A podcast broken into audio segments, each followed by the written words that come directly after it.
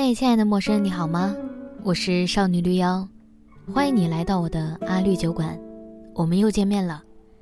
收听这次节目前，我小小的提醒一下，我还有另外一个节目叫《大小乾坤》，会邀请各种神奇的朋友就某一话题聊聊天儿，也欢迎大家关注，谢谢大家了。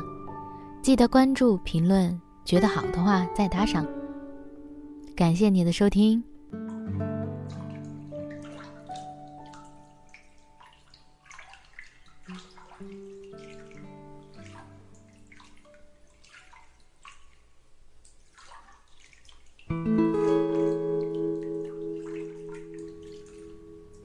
最近怎么样呢？你好像刚刚结束高考，对不对？我跟你讲，我每天都会在热搜里看到各种各样考高分的新闻，有的是考生自己淡定，考生父母狂喜；有的是考生狂喜，考生父母热泪盈眶。人间百态，竟然都在这一件事情上体现的淋漓尽致。可是你有没有发现？镜头好像从来没有对准那些考试失利的人，那些黯然神伤的人。当年我也属于黯然神伤的那一小撮人里。看到分数在对照报考学校的分数时，我和家里人都沉默了，沉默了很短的时间，接着就是暴怒、生气、不理解。家人会认为，他们已经付出了他们能付出的所有。为什么我的结果还是差强人意？我也不理解，明明我也很努力呀。刚刚要踏入大人的世界，就被告知第一条人生法则：努力，有时候并不能真的换来好结果。但别担心，我想跟你讲的是，哪怕那个时候有个小小的失误，我在之后的人生里也奋起直追了。现在过得也算说得过去。生活其实是这样的，纵使周围的人都不看好，都放弃了你，只要你自己不放弃自己，生活一定会在某个时间节点给你一个正向反馈的。别着急，再等等，他可能还在不远的前方。你不会碰巧也失业了吧？天哪，这样的事情怎么会落在你的身上呢？那么接下来，你头脑里的小电视要打开了，上演一幕幕的剧情，是你回想这份工作里你有可能做错的地方，你想象未来的日子将举步维艰，你会交不起房租，过着看起来失败的日子。我跟你讲，你可不要长久的陷入到这样的情绪中去，你得分得清现实。和情绪，情绪就是现在你很低落，你担心各种危险的事情发生，你焦虑未来并无出路。现实就是，很多人都失去了工作，倒霉蛋不止你一个。将倒霉的念头放逐到更大的人群里，将它稀释，将它化解，需要好好想一想下一步怎么继续了，是该再找个工作呢，还是稍微停一停再说？凡事儿不要着急，凡事等一等，也许就有转机了。只是自己不能先乱了阵脚，慌了神儿。我有个朋友被辞退两次了，第一次是整个行业没了，第二次是整个部门没了。这样的消息听起来不知道该哭还是该笑。哭自然有哭的理由，就是啊，为什么被辞退的总是我？笑自然也有笑的理由，就是，啊，我居然又被辞退了，太好笑了吧？可我的朋友听起来情绪无恙，失落一下子，然后继续埋首找工作。他刚结了婚，有更重要的事情要处理，情绪无意义，在这个当下无意义，那我们就甩掉它。反正太阳也得升起来。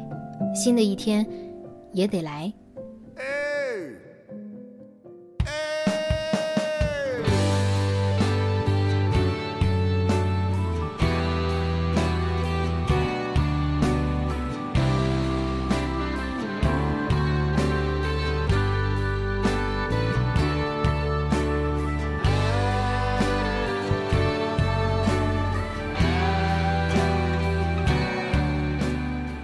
我跟你讲讲我最近学的两招生活妙计，对待这种坏事情的到来，好像有点管用。第一招就是随机生活，这个是我从庄雅婷老师的文章里学来的。他说，在外部环境不友好的情况下，人更应该向内而求。我们不必一直野心勃勃、殚精竭虑，留得青山在。种一棵树最好的时间是十年前和今天，这恐怕就是种树时刻吧。他说：“活得更随机，活得更没有计划，活得更加趁早、果断、快速、高效率、灵活，做好预判，做好兜底准备。这可能是三年疫情教会我的事儿。”非必要不辗转反侧，有必要速战速决，非常有必要多线程运行。这三年我似乎也过得很随机，放弃了部分事业野心，放弃了大部分不切实际的幻想，认清楚自己不太可能在某一行业成为天花板一样的存在，那我就不跟着各位卷着玩了，慢慢的去锻炼自己，提高行动的能力。想出去玩，就立马看车票、机票，趁目的地疫情不严重赶紧去，因为你不知道明天哪里会挂满星星。想花钱的时候，先看看自己的余额，能承受咱就别委屈自己，不能承受就忍一忍，反正东西飞不了。还有一个小前提就是，降低部分预期，我们就是普通人。拥有在手里的，不是应该比没得到的更加珍惜才对吗？那就不要分心思给那些没得到的，而要投注更多的心思给那些我们已经拥有的。第二招就是，遇到困难的事情你就打回去。这个是我从画家黄永玉身上学来的。最近看了人物一篇写黄永玉老先生的文章，数次落泪，数次被感动。他是那样一个生动活泼的人，爱热闹，人生三大爱好依次是读书、打架、砍大山。现年已经九十九岁了，他对自己的头衔没有任何在乎的感觉，什么知名画家、教授、艺术家都不重要。他自创了一个头衔是黄永玉，享受国家收费厕所免费待遇（括号港澳台暂不通用）。括号结束，想想都觉得他真的是好生动的一个人啊！近百年的人生里，他难道没有遇到过困难吗？那绝对是困难重重的，而且他所经历的困难，大概是我们现在年轻人所想象不到的。可他的应对办法就是笑，就是好好的去生活。文中写了一个细节，我特别感动。是这样的，画家广军是黄永玉在美院的学生，直到今天他都记得黄永玉教给他的一句话。那是一九六三年毕业创作到林区体验生活之前，黄永玉告诉他：“你一定会遇到很多困难，到时候你就想，嘿，这么难的事儿让我碰到了，这多有意思啊！你看我怎么把它解决了。记住。”一定要这样想。前段时间好像在网上也流行过这种感觉，用一种反派角色的反应来应对生活的困难，就是一种“哈哈，这么难的事情让我碰到了，这多有意思，看我怎么收拾你”的感觉。谁能想到，其实真的有人一辈子都在践行这样的生活哲学吗？所以我放在这里分享出来，我们共勉。其实说来说去就是想告诉你，也告诉我自己，别担心，真的别担心。困难的克星是时间，我们真的不用过滤。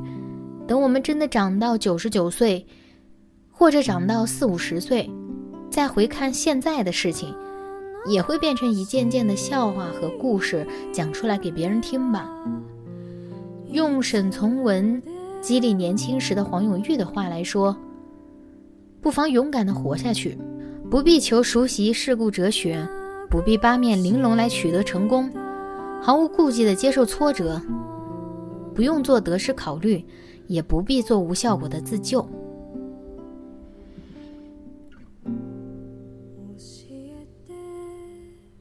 好了，其实今天的节目就到这里，感谢你的收听，祝你今天愉快。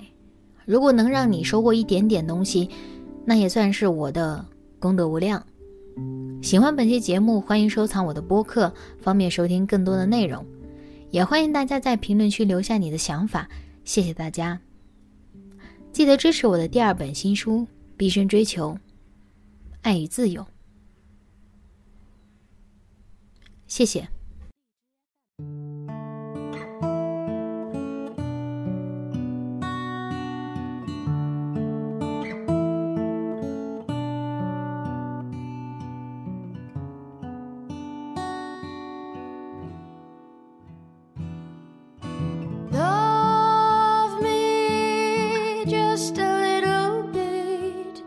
I'm about to like you anyway.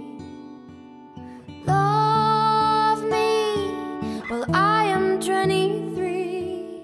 All my flesh to fall down as soon as it